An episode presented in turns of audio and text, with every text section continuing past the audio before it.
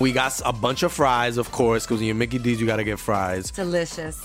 Frank wanted to stay and, and hang out in the McDonald's play place. Um, yeah, it was fun in there. It was, it I was fun, like, man. no, that's for kids, Frank. then he what are got you doing? stuck You on the can't- slide, and we were like, Frank, we got to get back to set. We got back in time, guys. We got back in time. Oh, yeah. McDonald's. Everyone has an order. Go get yours today.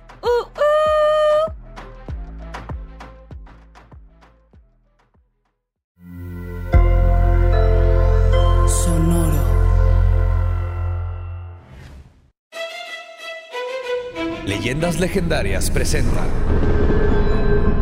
Historias del Más Acá. Estás escuchando historias del Más Acá.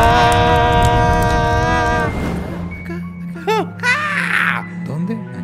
Gracias por el gran recibimiento que ha tenido Historias del Más Acá. Era lo que esperábamos que pasara.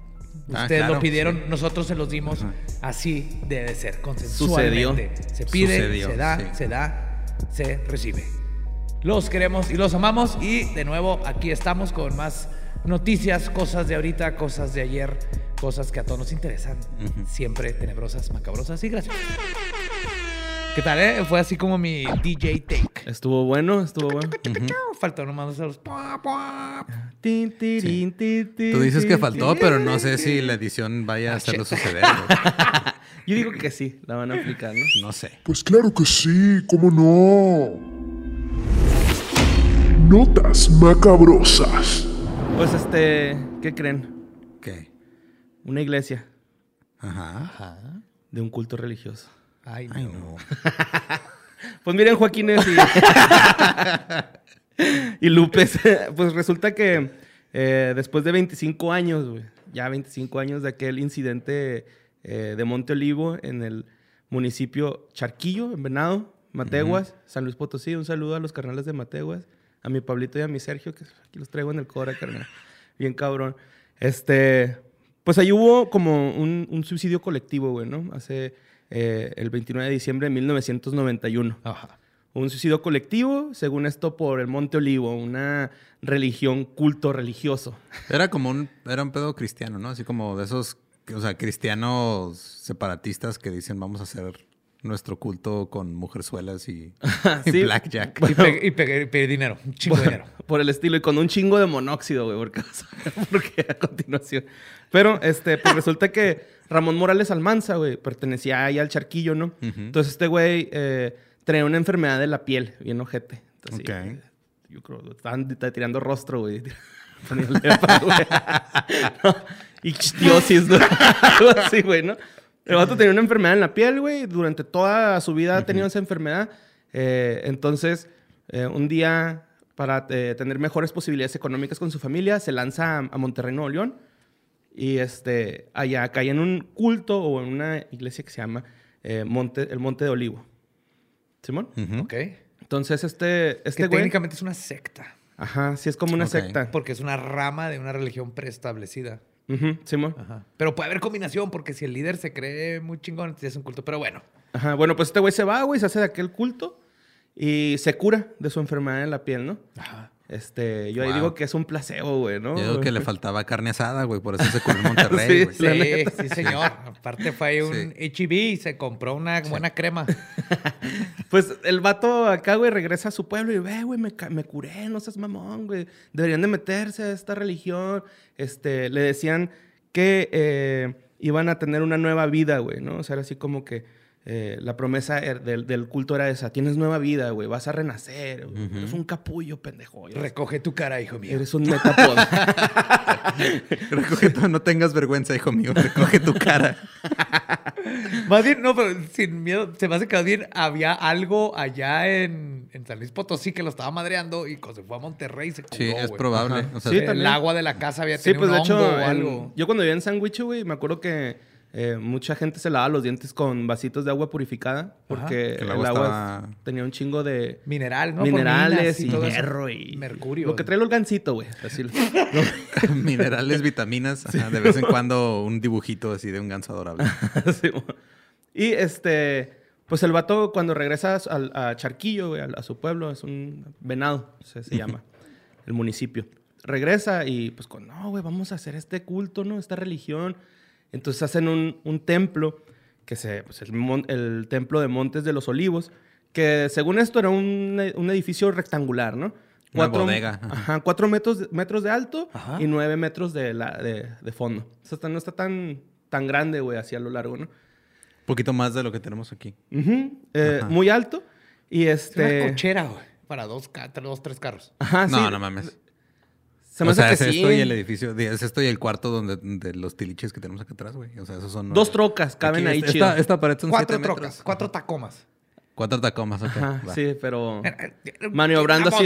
Ajá, sí. eh, Pinches así los asientos, güey. Unos banquitos y un podium. Ahí como escenario de stand-up de bar que quiere hacer stand-up, güey. Poner stand-up. Y este, pues allí había una leyenda que decía ahí en eh, grandote. Alguien más grande que este templo está aquí. ¿No? Era así. es como Ah, que- cabrón. Entonces empieza mucha gente de que, ah, güey, pues vamos al templo y la madre, ¿no? Se empieza a hacer como un. Es que luego también este, hay gente que se acerca a la religión y a lo mejor iban buscando otra, pero esa es la que estaba ahí. Y- y Por lo terminan, general, ajá. eso pasa, ¿no? Sí, y, y terminan en un templo de una secta que no saben qué pedo, nada más por cuestiones geográficas. Sí, es que me queda más cerca los cristianos que los católicos. Está la vuelta, es cuando tomas la, la- la cerveza que no te gusta porque terminaste en un bar más cerquitas y nomás vendían cerveza culera, y, pero pues ya estás ahí, estás Sí, cerquita. güey. ya, es ahí lo, lo próximo, ¿no? Entonces, pues resulta que en una misa celebrada, o un, un, este, pues sí, un sermón que estaba haciendo este Ramón Morales Almanza, pues está ahí dando su sermón y mucha gente se empieza a quejar de que están sufriendo como alucinaciones y este güey decía, no, es el poder de, de algo más grande. ¡Cristo ha entrado en su cara! ¡Déjenlo! ¡Vean los unicornios! ¡Tóquenlos!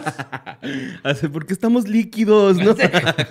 Pero estaba bien cabrón, güey. O sea, hubo al- alucinaciones colectivas, ¿no? Y este, gente que se sentía malestar y este güey así de Dolor que de no, cabeza. no puedes abandonar el templo porque es, es el diablo tentándote a salir de aquí. Y no, no deberías. A dos morrillos, güey, les valió una hectárea y se salieron. Y este, pues resulta que... Fueron por glow sticks. El- ya se, se estaban maltripeando y salieron a echarse una guacareada, ¿no? Pero bueno, resulta que los vatos se, se van, güey, y pues, este, desafortunadamente la gente que estaba ahí murió intoxicada eh, por monóxido, ¿no? Que se- Oye, pero eso no es suicidio colectivo, güey. Eso es Eso es neg- asesinato eso por es negligencia, negligencia. ajá. ajá. Ajá, sí, pues que se pensaba eso, güey. O sea, ajá. Porque ya ahorita es que se pensaba que bien fue un era- error. O sea, Simón, o sea, se pensaba que era suicidio colectivo. ajá, sí, o sea, todos pensaron que todos iban con la intención de suicidarse, pero no, o sea, como Ya dice salió, Joe, es, es una negligencia de parte del pastor Ramón este, Morales Sanmanza que en paz descanse, ¿no? O sea, ese güey fue el que, el que pues, hizo que todos se murieran ahí, güey. Había niños, el- casi todos eran familiares de él, güey. O sea, la mayoría había este, tíos, primos, hermanos, eh, sobrinos, un chingo, güey. Se murieron un chingo de niños, güey, también.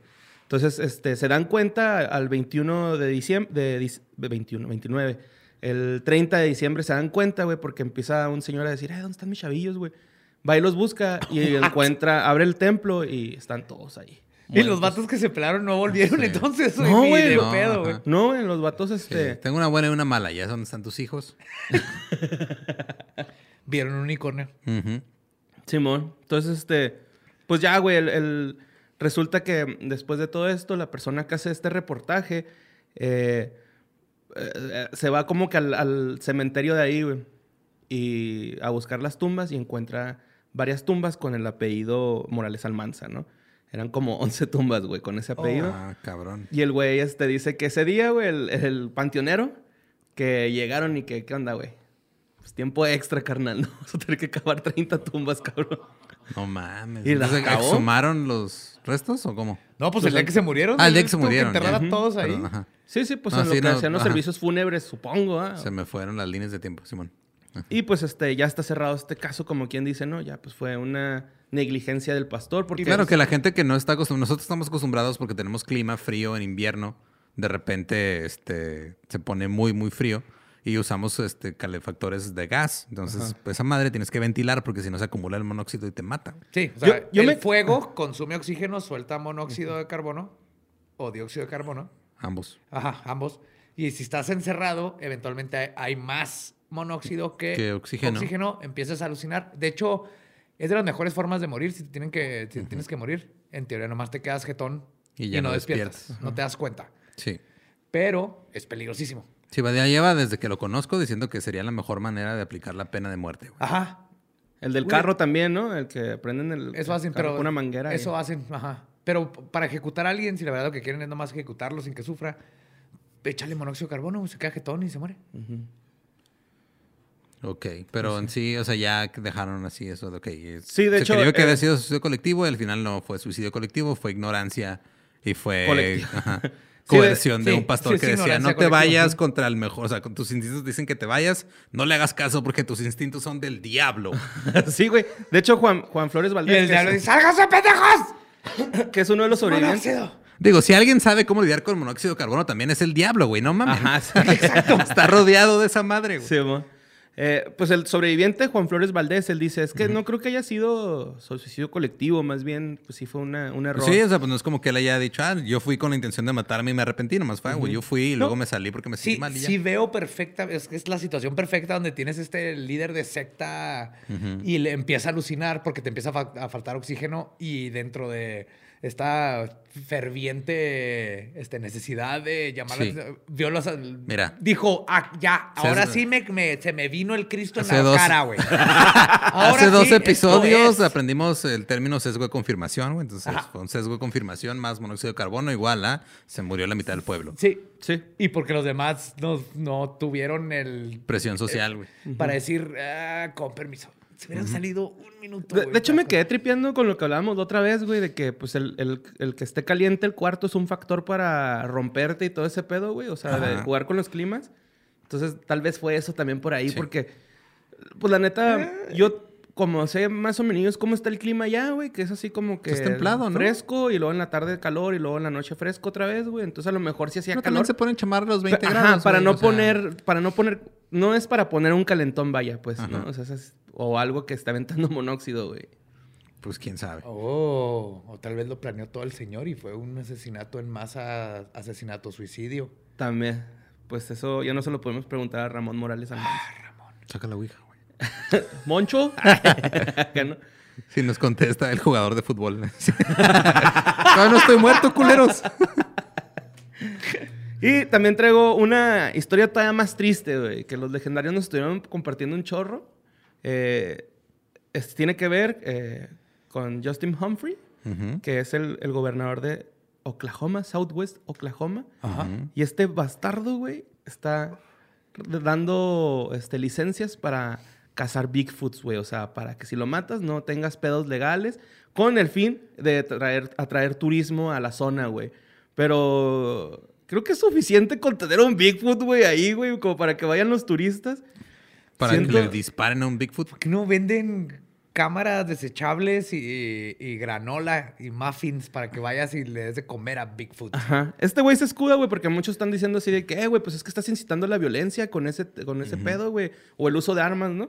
Y dice el güey, es que yo no creo que, que exista.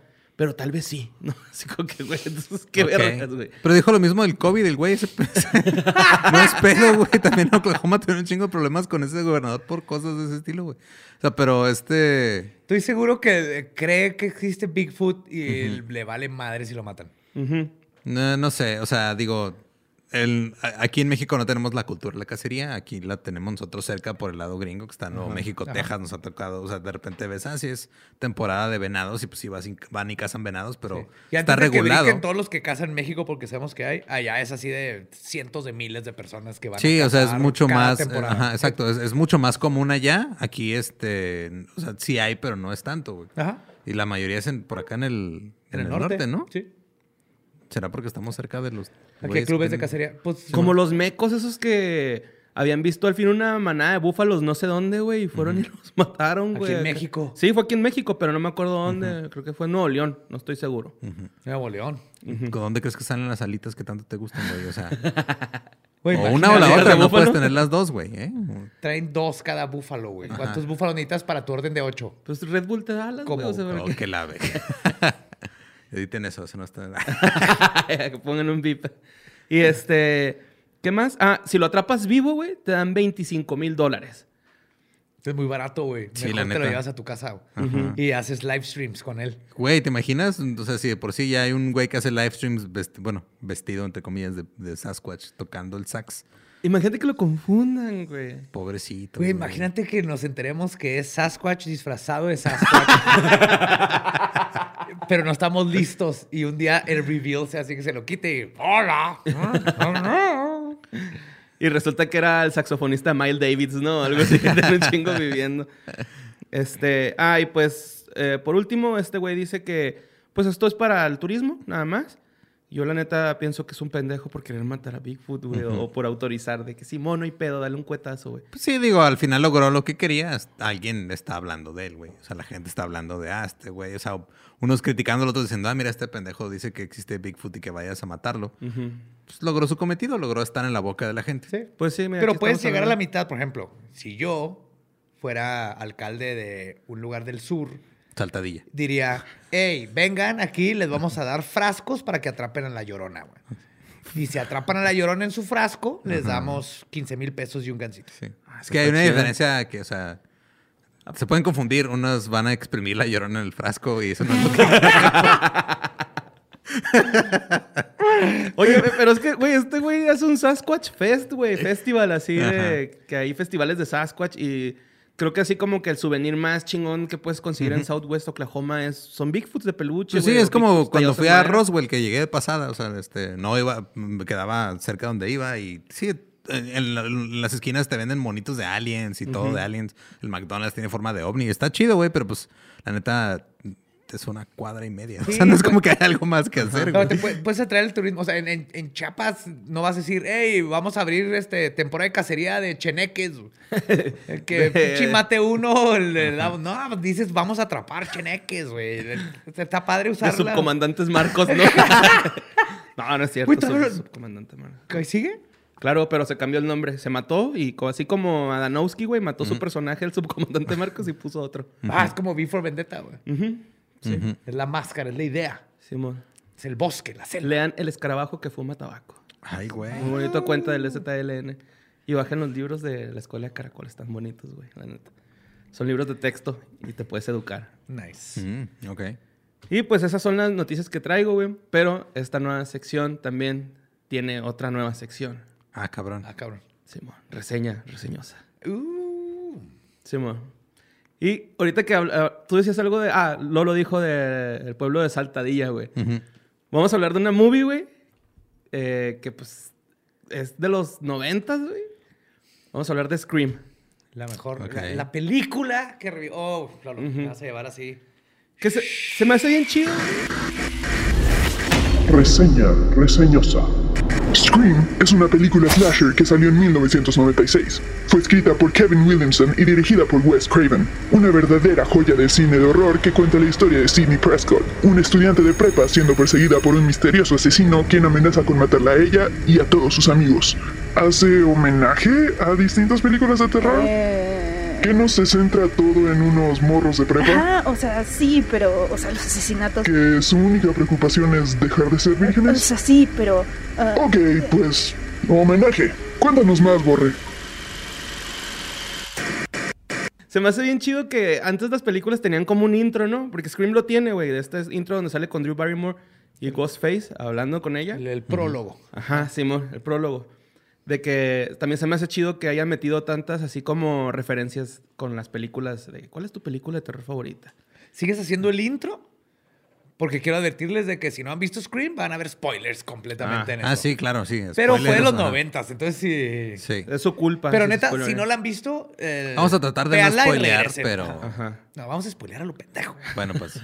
Si no, no podemos hablar bien de esta joya que regresó el slasher. Simón. Sí, pues la, o sea, la, la película empieza con Drew Barrymore, ¿no? Acá hablando con el Ghostface, que es como dices tú, un prólogo, güey. O sea, totalmente el güey le está haciendo preguntas de ¿cuál es tu película de terror favorita? Y está, güey, Halloween.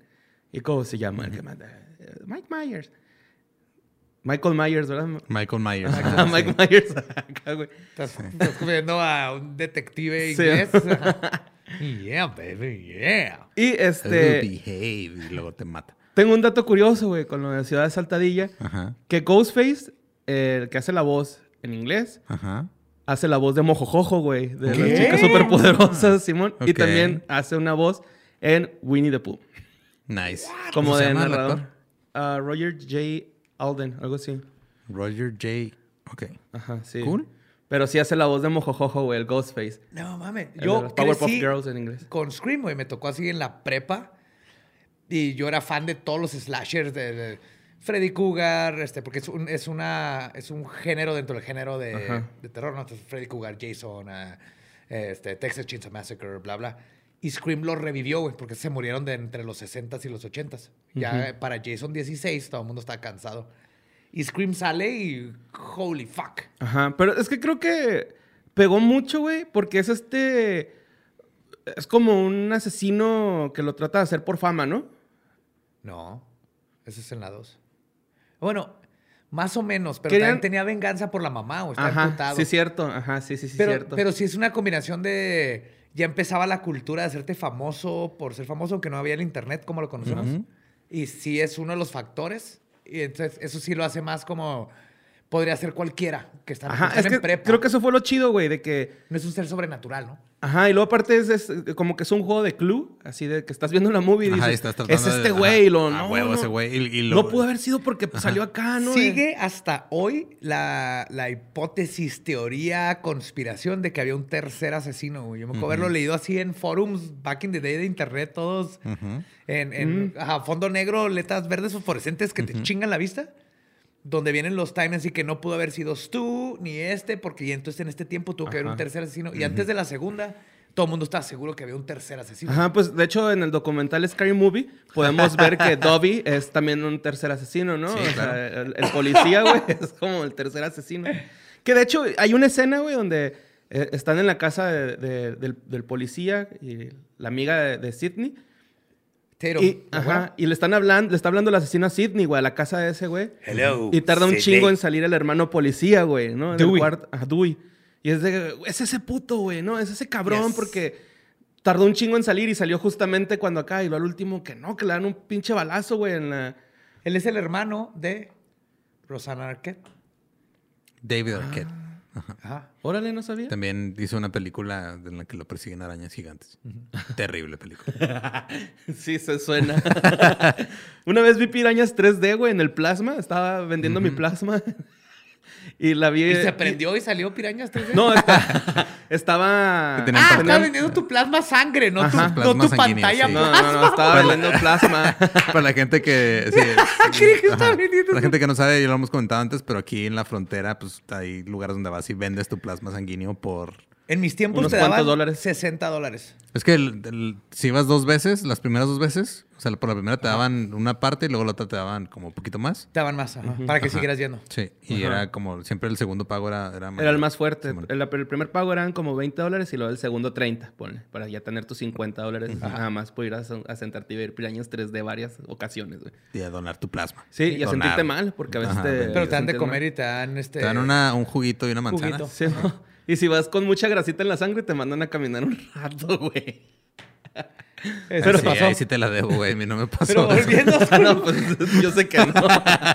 Tú no eres gordito, güey. Y ahora sí, eh, dame un burrito de chicharrón antes de ir, güey, acá, ¿no?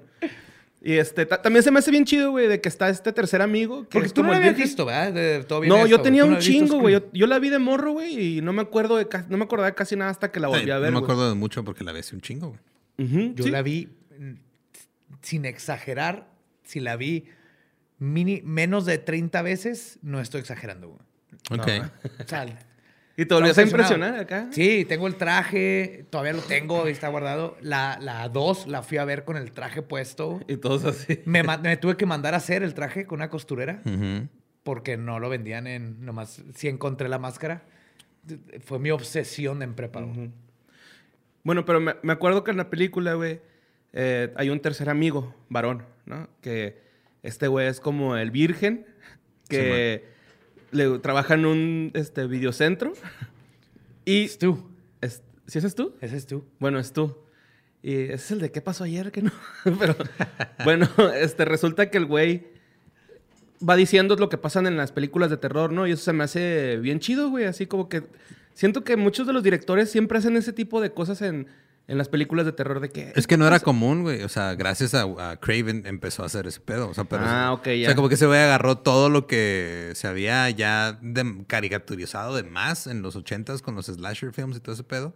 Y dijo que voy a agarrar todos los clichés, todos los tropos y los voy a convertir en parte de la trama. Ajá, es una meta. Y, ajá, sí, meta Al mismo tiempo que los está referenciando y medio parodiando, está haciendo que la trama tenga ese mismo sentido y lo hace chido, güey. Y lo que hace es que te cambia la expectativa porque tú crees, la regla dice, la, la Final Girl, Ajá. que siempre en una película de terror está la Final Girl, es la virgen, la que se cuida, la que, y Sidney no, y de Thomas sobrevive. Ajá, Sidney no Entonces es va virgen. rompiendo los, los estereotipos. Y fun fact, Kevin Williamson, el que escribió Scream, es el que escribió Dawson's Creek. I don't wanna wait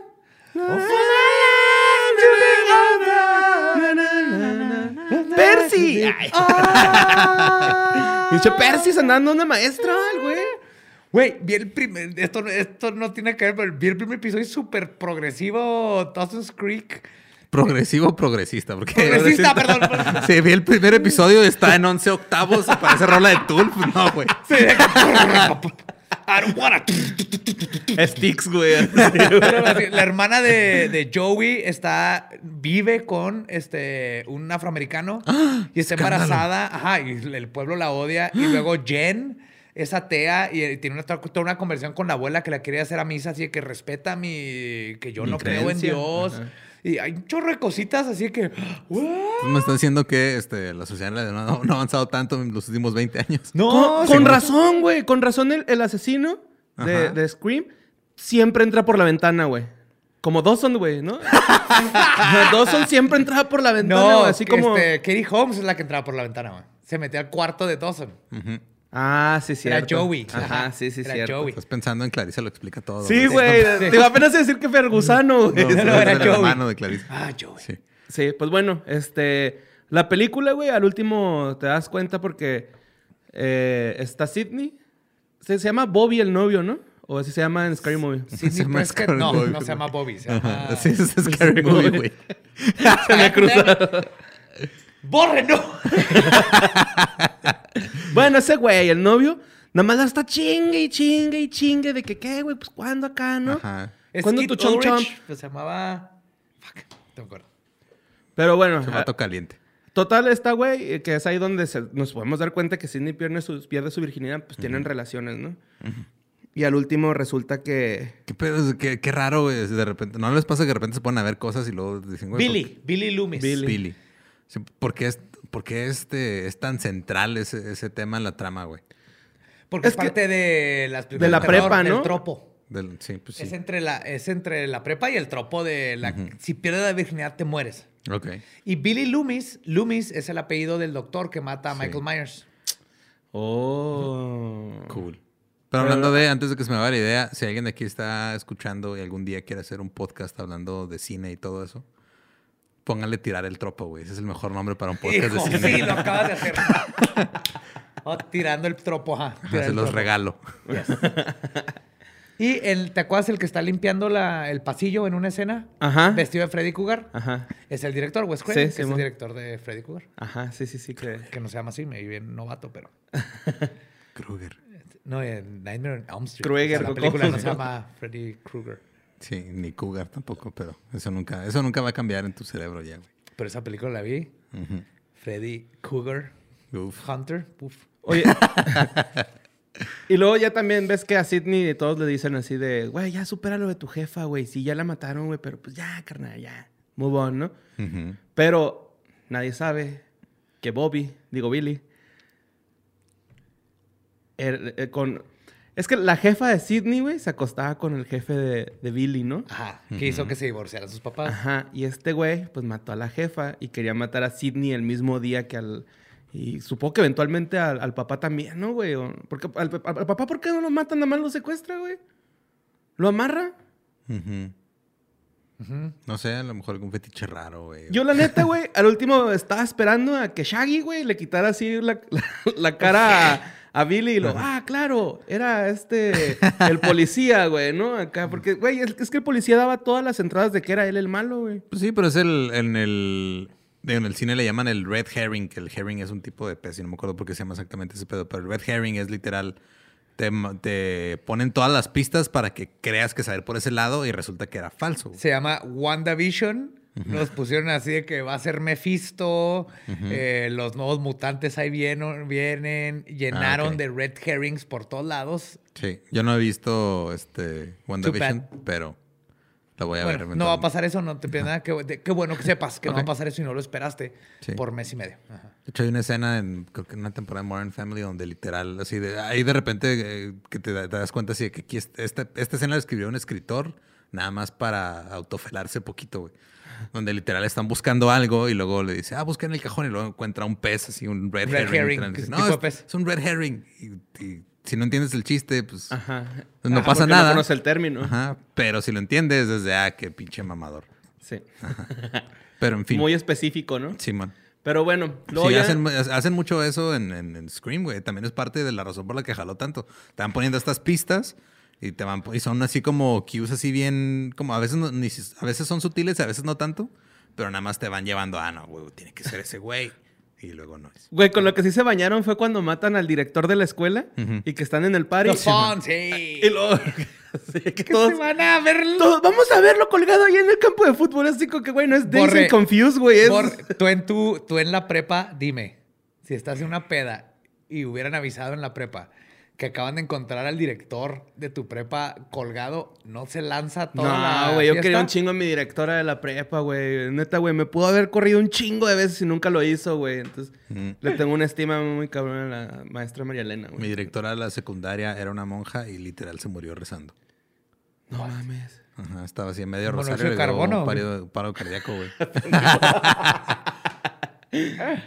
El paro cardíaco. Se le acabó el aire, ¿no? Se le acabó el aire. Se le olvidó agarrar aire, güey. Pero bueno, ya al último, este... Pues ya Cindy se da... Cindy. Sidney se da cuenta que traigo seguro bien que cruzado, güey. los- los- Es que yo vi... Sidney, Billy, Stu. De Scary Movie sí me acuerdo un chingo, güey, la neta. Pues claro, sale. Pues sí. Sí, mo. Y este, ¿cómo se dice? Ah, bueno, el último resulta pues que el asesino es este Billy y Chaggy, ¿no? De hecho, está bien cabrón eso también. O sea, todo el mundo estaba buscando quién era el asesino Ajá, y y, no luego cuenta no que solo nadie le atinaba en la primera vez que la ves, sino que te salían con Que el twist de que dos. son dos. Ajá.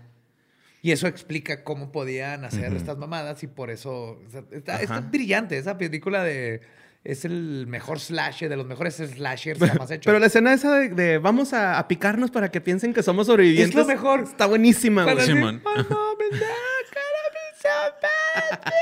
Porque le, lo, ajá, lo apuñalan y el güey lo primero que piensa es mis papás se van a enojar conmigo a cuando se ver, ¿cómo que te dejaste apuñalar, pendejo? Así, pues. Y quién lo viera, ¿no? En Salt Lake, Salt Lake City Punk. Ese Sí, cabrón, güey, Matthew. Lillard. Que esa escena del que cuando se meten unos ácidos está bien chingona, güey. Está... Se me hizo muy así a la Easy Rider, ¿no? Acá, Sí, cuando man. también está en el panteón. Y prepárense para esto, ¿eh? Cuando hayan este, reseñas reseñosas, les van a salir como 15 películas Ajá. que se conectan. Sí. Vayan apuntándolas porque Sí, todas son buenas. ¿Sabes qué vamos a hacer un día de estos en este pedo? Tal vez. Debemos marcarle a Covarrubias, nomás para pendejear un rato. Ya lo extraño. Sí. Sí, vamos a ver, sí. Oye, güey, y luego este. Al último está este güey que todos pensamos que se iba a morir, pero no se muere porque era la virgen, güey, ¿no? Ujú. Stu. Ajá, es tú. Sí, entonces le cambian así, ah, mira, no era la virgen, era el virgen. El virgen, Sí, man. ajá, sí. Y este. Este güey le dan el balazo a, a Billy, de que ya se murió. O no le dan un balazo, lo, lo, lo putean gacho, ¿no? Lo apuñalan. agarran a patadas. Ah, no, sí le da un balazo. sí, ¿va? En el Ajá. pecho. Sí. Y luego ya este güey dice, y ahorita todavía se va a levantar para un segundo ataque. Y Es en el eso tiempo del, del final scare, ¿no? El final Ajá. jump scare. Ajá, y en eso, ¡pum! Me la pelas, puto. Y es el último como tropo que, que terminan Que de matar. tiran. Ajá, que tiran. Pero, de hecho le disparó y luego le metió una, un paraguas en la herida de la bala. Ah, sí. Sidney se defiende bien cabrón. Sí, güey, es ruda. Que de hecho lo golpean mucho, güey, a Ghostface en- durante toda la película. Creo que es Eso de los asesinos más golpeados, güey. De los Sí. slashers más golpeados. Y pues ese fue Scary Movie, ¿no? ¿Cuál es tu clasificación de, de Scream, güey? Sí, ¿cuántos, ¿Qué le damos? ¿cuántos toques le das a Scream? Le doy 10 toques Ajá. y 2 para dormir. Ok. ¿Más para dormir? ¿En una escala de cuánto? ¿De cuánto? Necesitamos escala. de güey. 10, de 1 a 10. ¿10 de 10 toques? Ajá. 10 de 10 toques. Más su extra. Más 2 para dormir bien porque sí da un poquito miedo, güey. Ok. Ajá. Va. Palomitas para todos, diría un compañero que queremos mucho. Oye, del RAM, este. Hola, RAM. Yo fui al. A la- les digo que fui a la 2 con. Yo íbamos un amigo vestidos de Scream. Y fue la mejor forma de que se liberaran como los cuatro asientos a, a nuestros lados. Porque la 2, Scream 2, empieza con Le- escena en el una escena en el cine donde matan a alguien en el cine Sí, vestidos de. No sabíamos, nosotros nomás fuimos no. vestidos así. Y luego ya después descubrimos que no es así, es sin máscara, con una metralleta y con el pelo de colores. Pero- y viendo Batman, pero. Yes. En mi cine. What's your favorite scary movie, Sidney? Y pues, eso fue Scream, ¿no? Y nomás, a ver si aprendiste. Última cosa, este. ¿Cómo se llama el asesino de Viernes 13, parte 1? Es la mamá de. Jason. Yeah. Bien hecho. Que en esa se equivoca Drew Barrymore y matan a su novio, ¿no? Ah, que eso fue el. Ya, patria- eso fue la otra. Sí. Ellos anunciaron toda la campaña publicitaria estuvo alrededor de Drew Barrymore. Que era la más conocida de todo el cast y la matan en los primeros cinco minutos. ¿Y entonces qué? Ajá. No, güey, no puede ser. Sí. Y luego después, años después, la gente dijo, no mames, este. Por fin pusieron a Sean Bean en algo que no se va a morir y le pasó lo mismo en Game of Thrones. Pero no mames, es la primera vez que pasa eso. No es la primera, ni la segunda, ni la tercera. Ha pasado varias veces, pero este, o sea, te, te crearon esas expectativas desde, desde la manera en la que escogieron el cast, güey. Eso está bien chingón. Sí, sí, lo que hizo Kevin Williamson en Scream. O sea, Sí, revolucionó los slasher, slashers. Revolucionó, no nomás los slashers, el cine en sí, porque el- eso, eso empezó a, a como reflejarse en los otros géneros, donde dijeron cómo cambió el género, como lo veían, y empezaron como a refrescar eh, ciencia Sí, ficción, claro, o sea, fue, comedia, le, dio la, le dio la vuelta y le dijeron, ah, cabrón, ¿y qué pasa si le damos la vuelta a este y luego a este y luego a este? Y luego ya empezaron a explorarlo Sí, desde muchos- otra perspectiva, güey. Eso está chido, eso es lo que se necesita para que... Híjole, iba a decir algo súper mamador, güey. Sí, Lo que se dilo. neces- Lo que se necesita para que avance esa forma de arte, güey. O sea, para que...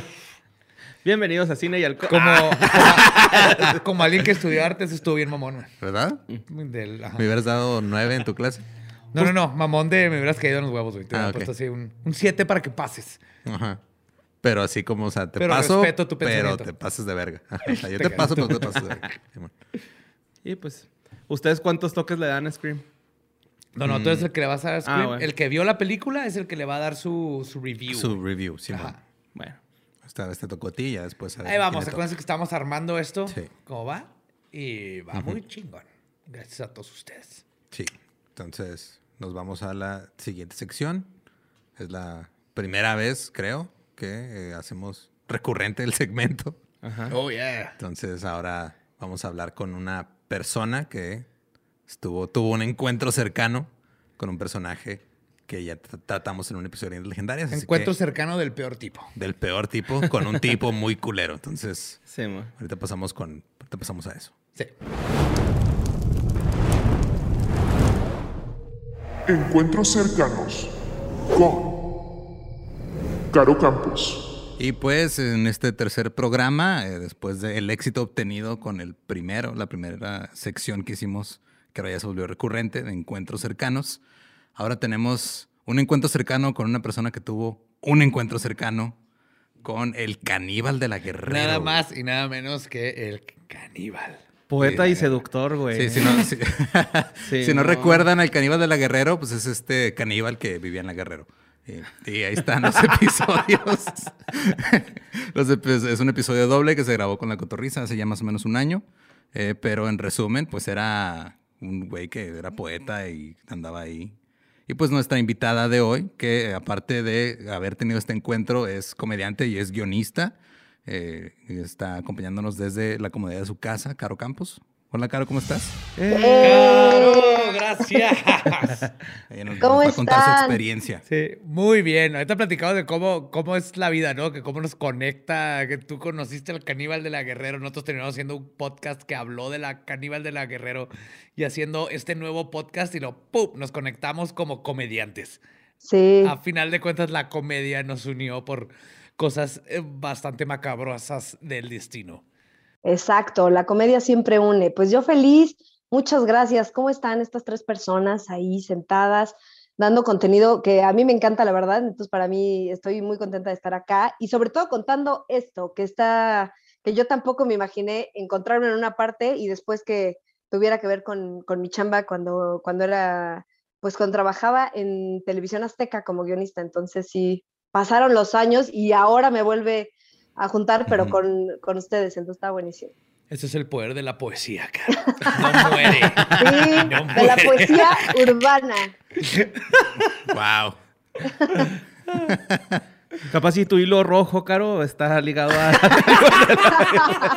Capaz que sí, no, qué miedo, pero pues ser. sí. Sin nada, que el hilo rojo era una tripa que el güey se le quedó atorada en el diente, güey, y se les tiró ahí por kilómetros. Oh, God. Sí. Oye, Caro, pues, cuéntanos, ¿cu- cu- ¿cuál, cuál es tu contacto con, esta, con este ser? Bueno, pues resulta que el caníbal de la Guerrero, eh, pues eh, José Luis Calva Cepeda, una de las prácticas que tenía era eh, escribir estos poemas, porque además este, pues ha envejecido muy mal eh, muchos contenidos por ahí, porque en lugar de llamarle asesino le dicen el poeta, el gran escritor, y entonces, bueno, Claro, este, este, este don tenía unas fotocopias y... Pero te, te- en- te das cuenta que este, para volverte famoso como poeta, o tienes que ser Octavio Paz, o tienes que comerte a alguien. O sea, son los únicos dos caminos para que la gente se refiera a ti como un poeta Sí. famoso. Está, es- exacto, está cañón. Y entonces, bueno, pues justo él eh, tiene estos, estos libros porque saca dos, pero el que con el que yo tengo contacto es uno que se llama Caminando Ando, que tiene una Caminando foto. ando. Caminando, ¿Suena canción del trino? Caminando ando. Desde ahí está como de, ok, señor. Y entonces él escribía todos estos poemas, los, en- los fotocopiaba, ¿no? Y entonces los engrapaba y entonces los vendía. Los vendía en la colonia Condesa, en, en la zona rosa y en. Coyoacán. Entonces, Como recién salido del anexo, ¿no? Sí, exacto. Disculpe, disculpe, no vengo, no vengo a hacerle nada. Y mira, pero él sí venía, solo que. Mire, podría saltarlo, pero le voy a Podría dar mi estármela poesía. comiendo en este momento, pero le voy a leer unos poemas. Exacto. Pero, ¿qué prefiere? Exacto. Y entonces me lo encuentro ahí comiendo, por supuesto, porque yo estaba, estaba ahí. Veas que está comiendo. No. Porque qué otra cosa podía unirme con el caníbal. Yo también estaba comiendo, entonces seguro de ahí también dijo, "Mm, ok. Y entonces eh, estaba yo desayunando con una amiga y pues ya este dude, que si no es un trovador, que si no es esto, es un poeta, ¿no? Que te encuentras en Coyoacán. Era él ofreciendo su, su librito y tal, no sé qué, sus copias, ¿no? Porque el señor siempre decía que tenía un libro, pero bueno, sus copias. Y entonces eh, estábamos ahí y nos llama la atención y empieza a declamar, no, que tú las, no, y ya saben que tenía una lírica maravillosa, una prosa eh, exquisita, y entonces pues, nosotros, ah, órale, ya para que pues, ya deje de molestar y tal, porque Para se que quedó a ahí. acabar mis huevos rancheros. Sí, se- se- por favor. Entonces se qued- se quedó un buen rato. Le compramos el libro y se lo compró. Yo recuerdo, este, este restaurante se llama Moeli y todavía está ahí. Siempre que paso es como, "Ah, ahí estaba el caníbal. Y mm, varias gente se lo, se lo compró, entre ellos mi amiga y yo. Y entonces quedó platicando con nosotros y empezó a hablar como de, no, sí, es que me gusta Sabines, pero estaba parado ahí vendiendo su libro, me gusta Sabines, me gusta Neruda y todo eso, ah, ok, no, que también me apasiona Paulo Coelho, y yo, ah, no, me apasiona, ¿no? O sea, desde ahí ya, Oh desde ahí era un poco rojo que debimos de haber atendido y no atendimos. Y entonces, pues ya. Oye, pero fuera "Ah, de sus, de sus horribles, este, como bases de poesía, ¿tú sentiste algo, algo raro con él? Lo digo porque nunca he estado, pocas personas han estado enfrente de un asesino en serie y han sobrevivido. Y a mí, Badía, me interesa un chorro. ¿Tú estuviste enfrente de alguna vibra? ¿Algo notaste o para nada? Te los juro que nada, y lo cual que a mí me parece eh, lo más, eh, sí, lo más horripilante y además lo más peligroso, porque le dijimos, ah, pues nos, nos cayó tan bien, nos vibró tan chido que dijimos, ah, pues ya estábamos en el café y le dijimos, ah, ¿te quieres sentar? Me acuerdo que en una mesa de dos, o sea, de chiquitita, agarró una silla de, ah, ¿de qué puedo tomar? Porque era un tipo encantador, yo lo recuerdo así, y conversé con mi amiga cuando sabía que, que me habían invitado acá, y entonces también me dijo, sí, güey, era un tipo que no parecía ser, que es lo más peligroso de todos estos psicos, que son encantadores, elocuentes, buenos conversadores y tal. Y entonces se sentó y bueno, le- eh, mi amiga le invitó un café, no sé qué, al final le invité yo porque me dijo mi amiga, no, tú, tú terminaste pagando esa cuenta. Entonces yo le pagué a ese ser maldito un café. Y ahora, ¿Cuánto te debe? No mames. ¿Cuánto me debe? Pero Yo te lo consigo. sociedad- Nomás dame tres días y dos ouijas. Y te lo Va, consigo. Ahí luego me mandas la cuenta. Y entonces a mí lo que, lo que al paso del tiempo me da más, más onda de pensar es como, a ver, primero, ¿por qué no me quiso comer a mí? ¿Qué vio? ¿Sabes? O sea, ¿por qué?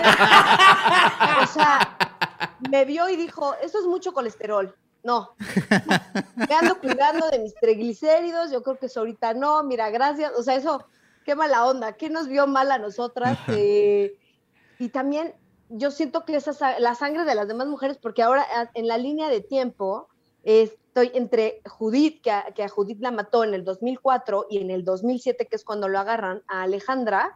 O sea, a- yo lo conocí en el 2016. Esa vez estábamos en Uh, 2006. un año antes. Ajá, un año antes de que lo 2006, agarraran. 2006, un año antes. Entonces, pues pude haber salvado a Alejandra, porque, o sea, me come a mí, yo creo que le alcanzo para Navidad. No creo no salir de su casa ese señor. Pero pues, quién sabe si lo hubieran agarrado. ¿Quién Yo, yo creo haber dicho así como de que le caíste chido, ¿no? A ver, sí ha de haber así un factor de, no, güey, me caíste bien, no te voy a comer. Creo que era de oportunidad. Creo, que- creo que es más como son como un león que dice, Ajá, esa cebra ni de pedo la alcanzo. ajá.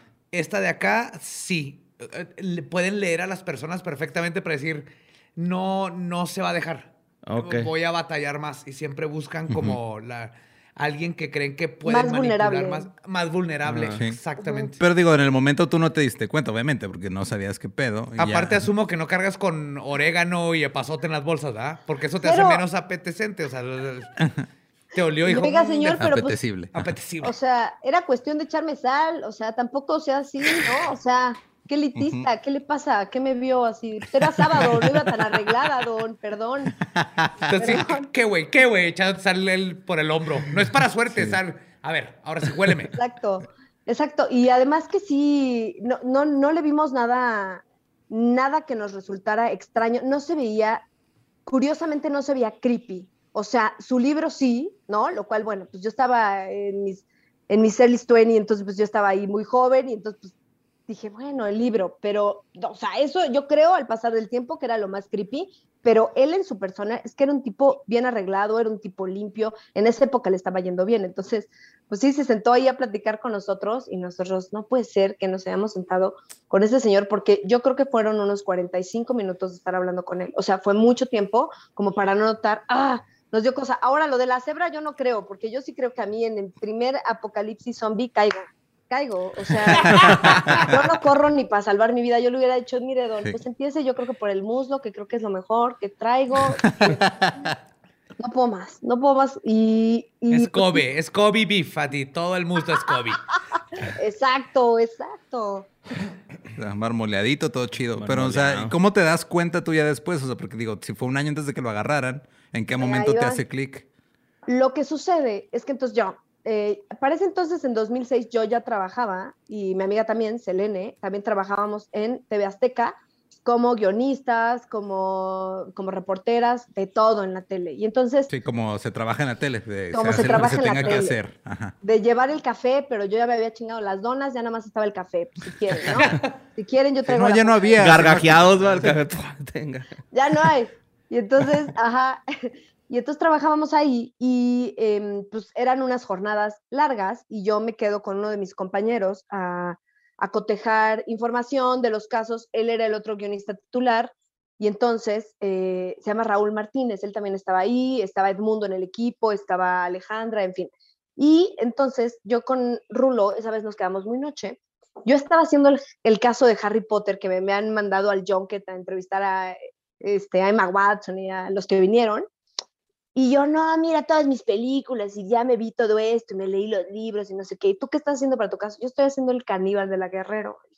Y yo, ah, ni siquiera ubica, ubicaba quién era, pero no detalles. Sí, lo vamos a hacer y me tocó y está bien loco, no sé qué. Mira, mira, este es mi material. Y me enseña el cuadernillo y yo le digo, yo tengo ese cuadernillo, me ubicas a él, entonces veo otra vez la foto desde él y le digo, pero yo ya en blanca, en transparente, lo tenía en mis cosas, claro, ahora entiendo que es porque era muy reciente, lo tenía todavía en, mi- en mis cosas del canal, en mi cajonera ahí de la oficina, y lo saco y lo veo, lo comparo y le digo, es que es el mismo, y me dijo, sí, él es, y yo no puede ser, yo, yo, yo desayuné con este tipo hace menos de un año o algo así yo tenía pensado, voy por mi otra amiga que estaba en la oficina también y le digo, güey, ¿qué pedo? ¿Te acuerdas de este güey? Sí, yo también tengo mi cuadernillo. Y sacó también su cuadernillo nosotros, no mames, ¿te acuerdas? Y me dijo, sí, mi- comimos con él, o sea, estuvimos con él y, Ajá. y después ahí... que así entiendes un poco cómo gente cae con Ted Bundy o otro tipo así en serie, ¿no? De- 100%. Para, pa- para nada. O sea, si él, un, yo creo un rato más y las invita a unas cheves en su depa y ustedes no tienen nada que hacer, quizás hubieran ido, ¿no? Es, es, es lo que me Sí. da a mí un chorro de miedo. De, Está bien loco porque, porque recordemos que todavía en esa época, o sea, aunque siempre las mujeres eh, desafortunadamente hemos tenido que estar alerta, sales a las tortillas, estás alerta, sales a la tienda, estás alerta, pero ahí todavía recordabas que te podías, ah, de vamos a echarnos un café, ah, conocí a alguien en el antro y seguí tomando de su copa, o sea, eso ya ni pensarse, ¿no? O sea, ya en ir más lejos, pues ya todavía es más, más peligro y tal, pero todavía ahí estaba un poco pues, atrás, o sea, no pensábamos tanto en eso. Y esa vez pues dijimos, era un brunch cuando estaba yo con mi amiga, las dos pues éramos, ahora que vemos el perfil de las chicas, decimos, pues éramos dos periodistas que estaban ahí sentadas a la, a la luz del día, broncheando, ¿no? En un lugar público. O sea, era como casi impensable que este señor se hiciera pasar así como de, ay, todo está bien. Y exactamente muchas veces, incluso esta noche, dijimos, si nos hubiera dicho, oigan, viene, no sé qué, no sé si lo hubiéramos pensado o no, porque pues, era otra época, era, teníamos otras edades, éramos más ingenuas, no vimos ningún foco rojo porque el tipo era encantador, entonces quizá nos lo hubiéramos seguido, quizá hubiéramos dicho, bueno, pues a lo mejor no sepa, pero a comer, otra parte y tal, y entonces, ay, a lo mejor no quedo contigo porque son dos, pero quedo con tal y le hice más ojito a una y tal. Ajá. Ay, amiga, me voy con este tipo, pero estoy aquí segura. Y quién sabe qué hubiera pasado. Eso es lo que es realmente Ujú. peligroso. Pero sí. O tú hubiera podido haber reventado una maceta. Así como al Adal, ¿no? ¿Te? El del poeta de otro rollo, güey. Sí. Súper ecológico. Es que sí, o sea, y sí es la diferencia entre nada más, es- o sea, compartir comida y ser la comida de un caníbal, güey. O sea, está, está cool. Es una línea muy delgada.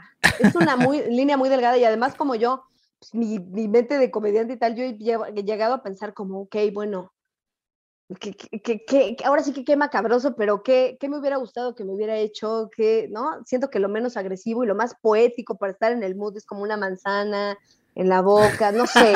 O sea, me parece que, que lo he llegado a pensar y digo, qué, qué terrible. digo, y qué- No, pero qué bueno que lo tomes con humor, digo, porque pues Sí. est- está, está cabrón. Digo, el güey hizo cosas muy culeras y digo, también es, es nuestra forma de lidiar con las cosas este, con comedia.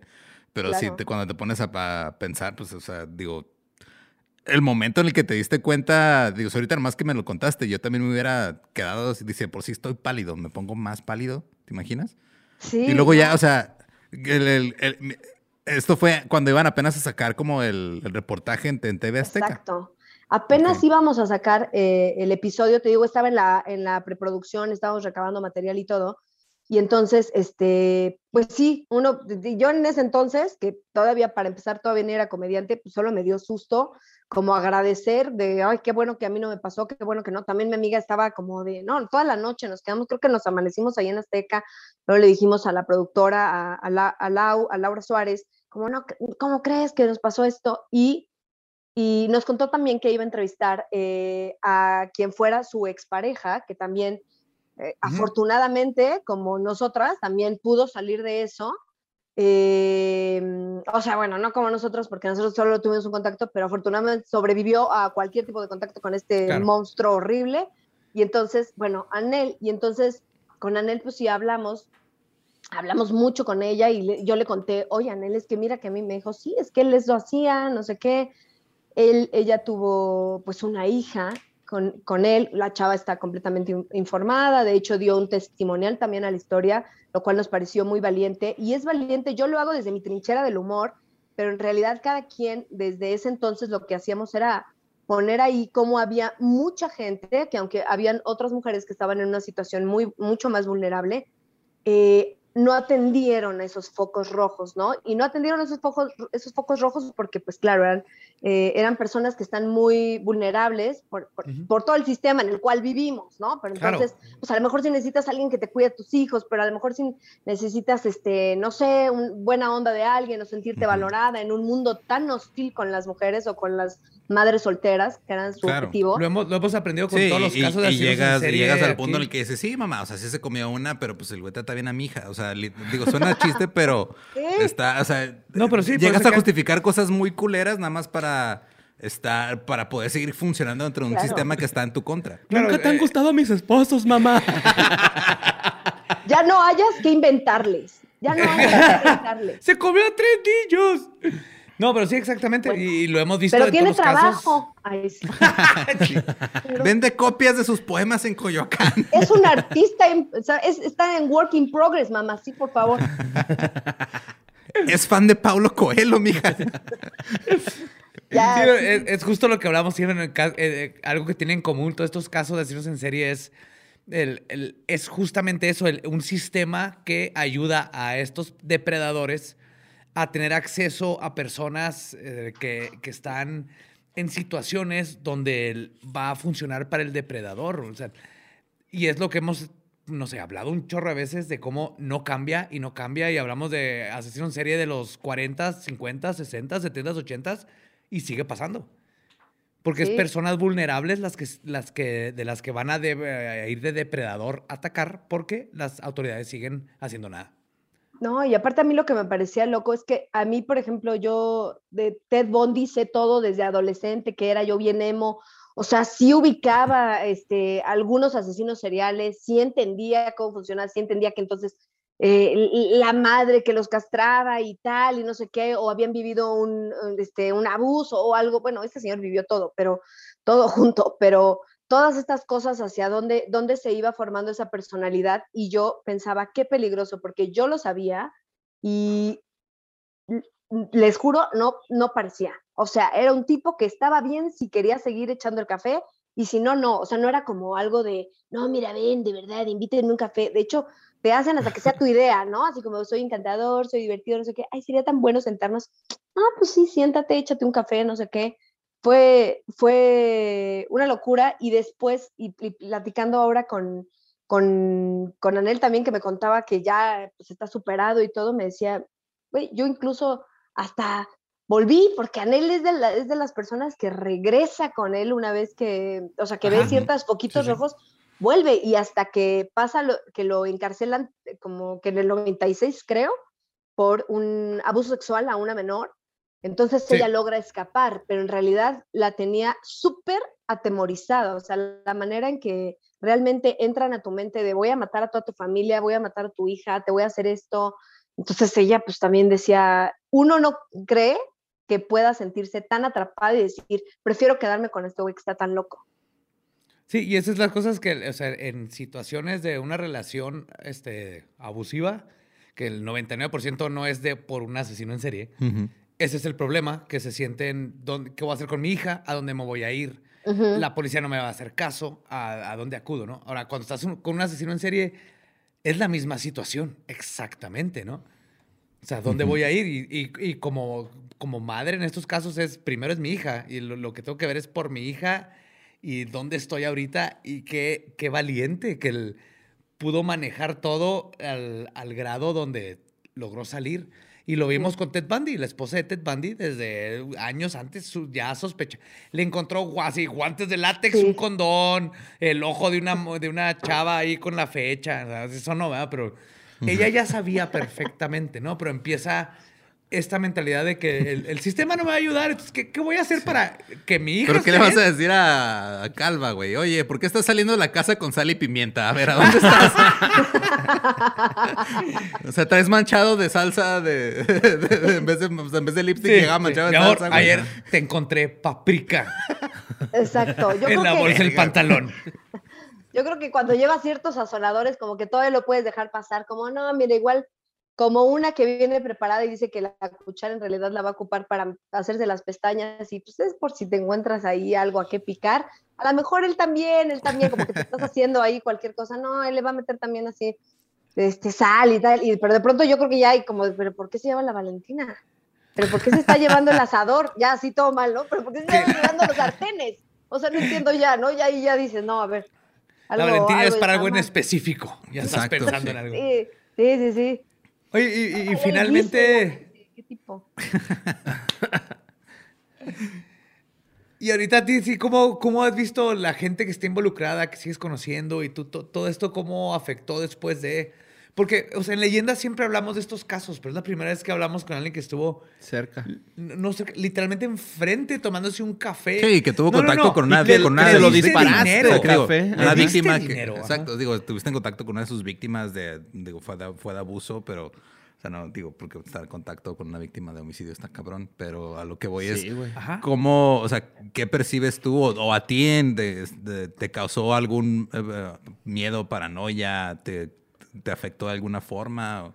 A mí la verdad es que yo creo muchísimo en eso, pues, en todo, en lo que nos rodea de las energías y todo eso. Yo en cuanto vi el libro, yo la verdad por eso lo doné, dije esto, ¿para qué lo traigo? Este señor hizo muchísimo daño, no solo, Sí, o sea, ¿Para qué quiero estas energías negativas? Mejor que se las lleve alguien más. Lo hubieras quemado, Caro. Y Sí, yo, en- toma, en eBay. Se lo regalé a mi peor enemigo, así, toma. Esto va a valer mucho después. Y ya se lo di a alguien, pero, este, no, y, y lo que sí es que ahora, justo reencontrándome con mucha banda de Azteca, una de las, de las reporteras, que se llama Hanna Munguía, que fue a entrevistar a la hermana, que es Fabiola, Claudia Fabiola, que creo que es la única que lo defiende de su familia, ya la mamá nunca quiso Sí, saber. sí, sí. es- Yo no entiendo ¿No? a la hermana, no la entiendo. Sí, pues la hermana ahí estuvo con él y todo, y a ella la va a entrevistar. Y lo que me cuenta Hannah es que vieron que, para empezar, cuando llegaron a su casa, había un San Judas Tadeo de piso a techo, que, y que dijo, dude, ¿realmente tiene miedo esta señora? Y dijo, y que le contó que sí, que le pasaban cosas paranormales y cosas muy extrañas, y que pues ella también cree muchísimo en que la energía que trae su hermano, pues ella como hermana lo está ayudando, no está tan chido, entonces que se trata de proteger lo más posible, que incluso en la entrevista iba a prender como una veladora para que todo estuviera en paz. Y dice que cuando empezaron a, a grabar y que decían, bueno, este, 3, 2, 1, hola, ¿cómo estás? ¡Pum! Se apagó la, la veladora. Ajá, qué loco. Entonces que, que hasta Hanna también se espantó y dijo, oh, no sé si quiero tanto este trabajo, ¿no? O sea, pensé que íbamos a corretear a Niurka o a Bobilarios y Sí, estoy aquí. oiga, no, no, no me 16, pueden mandar al señora. aeropuerto a acampar seis horas para ver qué famoso se baja de un avión mejor. Exacto. En ese 2006, pues era eso. Es mejor ir a ver qué estaba diciendo New York. Bueno. Y, y sí se espantó, se espantó y que volvió a prender la veladora y que ya fue así de que todo el tiempo se la pasó viendo más bien así como, ok, estas son mis preguntas, pero que no se apague otra vez. Y atrás el vato ese que siempre lo está chingue y chingue que el café nunca le queda bien, nomás soplándole. Para asustarla, ¿no? El sí. asistente. Eh, los sí, practicantes, güey. Los, practic- los practicantes son la fundación de la televisión mexicana. Los la- interns. Son la base. Totalmente, sí es cierto. Ahí estuvimos también como practicantes, ahí estábamos también. De eso empezamos y ya después nos, este, nos contratan y bueno, hacemos la carrera en tele y a todos nos trastocó. La verdad es que es de esos, es de esos casos que, que sí, o sea, sí llegas con cierta energía pesada a dormirte. O sea, yo me acuerdo que mi amiga y yo así de, bueno, vamos a dormir, éramos, éramos roomies y bueno, vamos a dormirnos juntas. Selene, con la que fui a echarme el café con él y tal, vamos a dormirnos juntas. Y ya, bueno, si pasa otra cosa, ay, bueno, no, pero, pero es por el miedo, amiga, es por el miedo. Pero Sí, estoy Sí. muy asustada. Ok, yo también. estoy súper asustada. ¿Cómo podremos ayudarnos? Y, y ya, sí, muy loco. Y todos, Laura también, cuando le dije, oye, no tendrás el cuadernito, porque mira, me van a entrevistar y me gustaría mostrarlo, todos me dijeron, no, nos deshicimos de él, quién sabe si se quedó en la oficina o si alguien. Mira, más eso es lo que haría pero- cualquier persona normal. La única persona que tomaría ese cuaderno y lo marcaría y lo pondría en su casa es José Antonio Badía. Entonces tú estás bien, tú no te preocupes. Te lo hubiera Estás- regalado, ¿ya ves? Me hubiera esperado unos cuantos añitos. Sí, sí, Sí. yo estaría ahí. No, claro, y es de que, digo, eh, Oliéndolo. sea, eh, sea un asunto de energías o sea un asunto de no quiero tener ese recuerdo o quiero horror. dejar ese pedo, pues obviamente lo desechas y dices, no, ¿sabes qué? Esta madre me recuerda a la vez que Sí, estuve en peligro de muerte por estar enfrente de un pinche loco. Estoy totalmente de acuerdo. Haces eso, es tu sí. primer instinto y luego tres días después dices, verga, en eBay lo hubiera vendido a como 20 mil pesos 10 años después. Sí, Tal vez. sí, sí. A un amigo se lo conté. Un amigo le conté y me dijo, yo sí te lo hubiera comprado. Si lo recuperas, véndemelo. Y yo, "Mm, Y yo, bueno, en comediante, pues digo, bueno, Ah, sí, sí. ahorita que todo está cerrado, espérame, déjame ver si lo puedo recuperar. Ya poniéndote tú a escribir poemas, ¿no? No, pero aparte, es una Oye, locura. pues sí, vuelve a escribir. O sea, trata de hacer tu no, mejor no. poesía. Todo el mundo se la va a creer. Eres un imbécil este güey con su poesía. Tú dale ahí. Las mesas cafés no saben a Hacer mesa. Acetona, muerte. Sí. Sangre rima con hambre. ¿Eh? Exacto. Y además, lo, lo loco también fue, no sé si recuerdan que en la cárcel, pues claro, su, su reputación le precedía, no solo de que era pues, un asesino, sino que también esto, que era un poeta. Y entonces un, una anécdota muy buena es que el, el, el chef, el cocinero de ahí, del, de la cárcel, se le cambia un poema, por, o sea, que le haga un poema a la esposa del chef por darle Sí. un día una rachera. O sea, que Y es probablemente la mejor. Eh, Es probablemente la mejor paga que ha recibido un poeta independiente en su vida. Sí, más, más allá. O sea, conseguir una, reche, una rachera, Una rachera ya. y luego en la cárcel, güey. En la cárcel. Y quién güey. sabe qué sería la No, rachera, güey. Sí, Aparte, una no fileteada, No güey. estás ahí. en el norte y estás en la cárcel. Fue un buen deal. Ese es, el, lo, lo- es lo único bueno que ha hecho esa asquerosidad de persona. Conseguir una rachera buena por un poema.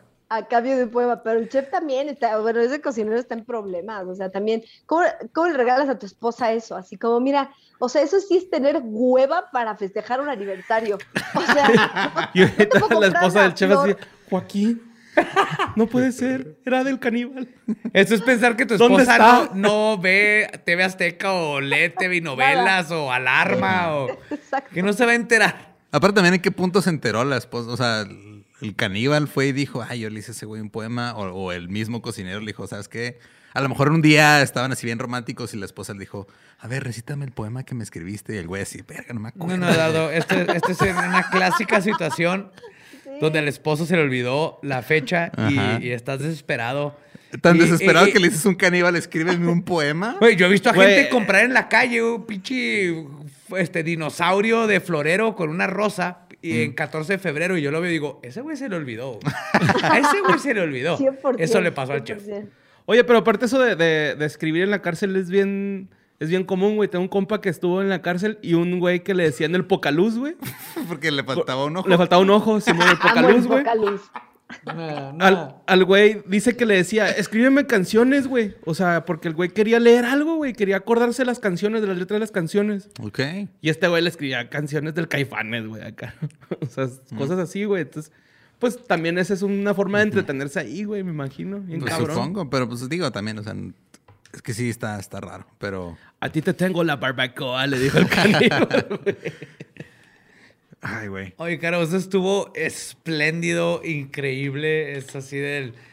No me imagino haber tenido esa experiencia y el, el shock de darte cuenta que estuviste enfrente y, y- y, no sé, esa idea de. ¿Y si me hubiera invitado a tal lugar, hubiéramos ido? Sí, yo, yo, yo Wow. siento que la parte más difícil, digo, no sé si sea tu caso, pero sería el, el- el estar constantemente pensando en el, en el hubiera, si hubiera pasado esto, si hubiera hecho esto. No sé si te, pues, digo, porque yo en lo personal, yo creo que yo estaría tal vez unos meses paranoico nada más pensando, ah, si hubiera hecho esto, si hubiera dicho esto, si hubiera pasado esto, y me hubiera hundido así yo en un- una madriguera solo. No sé si sea tu 100%. caso, pero espero Sí, que no. Y que- si sí, espero que ya haya salido de ahí. Ya, ya, con el tiempo ya te digo que ya lo tomo con humor y todo, pero la verdad es que fueron, o sea, sí estuvimos, ese día yo me recuerdo que nos quedamos hasta, hasta que nos amaneció hablando de eso y que yo estaba de que no querían irme al estacionamiento de mi coche, me va a desechar, o sea, nada, o sea, ya era 2010, ya se había muerto, ya todo, y de todas maneras tenías ese como, no mames, o sea, Sí, pudo haber sido por algo más del destino que hubiéramos dicho, y si lo invita, deja tú qué. O sea, dejen ustedes que si él nos hubiera dicho, si nosotras le hubiéramos dicho a él, ¿sabes? Como, ay, pues no quieres de aquí seguir, no sé, o sea, pensamos en todos los escenarios y sí, sí, sí, neta, no es broma, sí nos dormimos juntas. Que saque un sí teníamos ¿no? miedo. Con deditos. Sí, Así no. como, como, Como como zanahorias chiquitas. Qué miedo. güey. Con ranch. ¿Tienen ranch, señoritas? No, pues Caro, muchas gracias por compartirnos tu encuentro cercano con ese eh, pinche enfermo loco. Este, y pues no sé, algún proyecto que te digo, eres comediante, haces stand-up, haces, ahorita pues no está todo abierto, pero eh, tus redes, donde te puede seguir la gente para cosas que andes haciendo, no sé si estás haciendo shows virtuales, podcast o algo similar. Sí, ahorita eh, pues síganme en Instagram, estoy como Caro Campos con doble P, estoy también en YouTube, tengo ahí eh, un podcast en donde hago entrevistas, que justo entrevisté a la productora de la historia detrás del mito, del mito con quien tengo Nice. pues muchas anécdotas, porque también Laura, Laura tiene muy buenas anécdotas. eh, Por favor, dime que el episodio se llama La historia detrás de la historia detrás del mito. Sí, hay que ponerla así, como ahorita está en sus batallas, a ver qué le pongo, ella está ahí produciendo eso. Pero sí, está bien bueno. Y le voy a poner así. Y este, pues nada, estoy en mi canal de YouTube, estamos sacando sketches cada, cada semana, hay varias cosas. Estoy en otro podcast con Lalo Villar, que es el creador de La Ruta de la Garnacha, y con Illarito, Sí, claro. que, es, que es guionista, fue guionista mucho tiempo de La Resolana. Ahí estamos en un podcast que se llama Sabroso. Shows pues privados, eh, en eso nos andamos moviendo, sobreviviendo, doy clases también online y algunas presenciales para taller de, de stand-up que ya llevo 10 generaciones y ya hay fechas, afortunadamente se va abriendo, si no, si no regresamos a semáforo rojo, ya tengo por ahí una en, en la caja popular y otra en mi rinconcito en Morelia, una para abril y otra para, para finales de marzo, entonces pues crucemos los dedos que no Ojalá, se cierren y sí. lleguemos. Ujú. Vas a ver que sí, Caro. Que, que lluevan vacunas. Por favor. Oigan, y si me dejan eh, agregar solo una cosa más, eh, pues decirle Claro, a, adelante. a- a todas las personas, a todas las, las mujeres, porque revisitando este caso, todas las víctimas de, de este señor vieron focos rojos y les dio pena decir, no supieron cómo salir, se sintieron más vulnerables al contarlo o más criticadas o más juzgadas y la verdad es que pues ahora sí que yo viví en carne propia que no no parecen ser lo que lo que lo que son en realidad, entonces al primer foco rojo, pues sí, que se, que se muevan, que lo cuenten, que, que no se queden ahí, que se salgan ahí, que huyan y que, y que por lo menos lo platiquen con alguien para que alguien les pueda ayudar, porque es terrible que esta situación se siga replicando, ¿no? Entonces, pues muchas gracias por darme este, este micrófono, yo soy su fan, me encanta haber estado aquí y contarles pues todas estas, estas anécdotas, pero sí, chicas, al primer foco rojo, pónganse abusadas. Sí, Sí. cuéntenle a quien sea. No vale la pena la cena del día. Háblale a tu mamá, a La tu cena, amigo. la a tu- cena del día para volverte la cena de otro día, güey. No, no vale Por pena. favor. Ve- Vemos que ese es el problema. Sí. Las autoridades no funcionan, pero tienes a quien platicarle, mantén al tanto, a- habla, siempre va a valer la pena hablar de estas cosas. Luego, luego hay el instinto de eh, algo no está bien. Exacto. Llega el punto en donde, ¿sabes? Todos los asesinos en serie llegó el punto en donde alguien dijo, este güey está raro. Y a la, a la hora de comunicarlo, que haya esa confianza. Y también de la gente que sepa, ¿no? De que cuando alguien te cuente eso, creo que es lo- lo- la otra parte de la moneda, digas, ah, cabrón. No le digas, nah, nomás tuyas. No, todo bien. no. Todo el mundo come. A los dedos chiquitos, esos te los venden ahí en el mercado Sonora. O sea, son como zanahorias. Obviamente de ahí lo sacó. Ajá. Exacto. O sea, hay que, hay que tener la confianza de platicar y hay Y, que ajá, escuchar. hay que escuchar también. Y pues sí, ese es, eso es todo por este episodio. Muchas gracias, Caro. Muchas gracias a todos los que están escuchando o viendo esto. Nos escuchamos y nos vemos el próximo jueves en Historias del Masacre.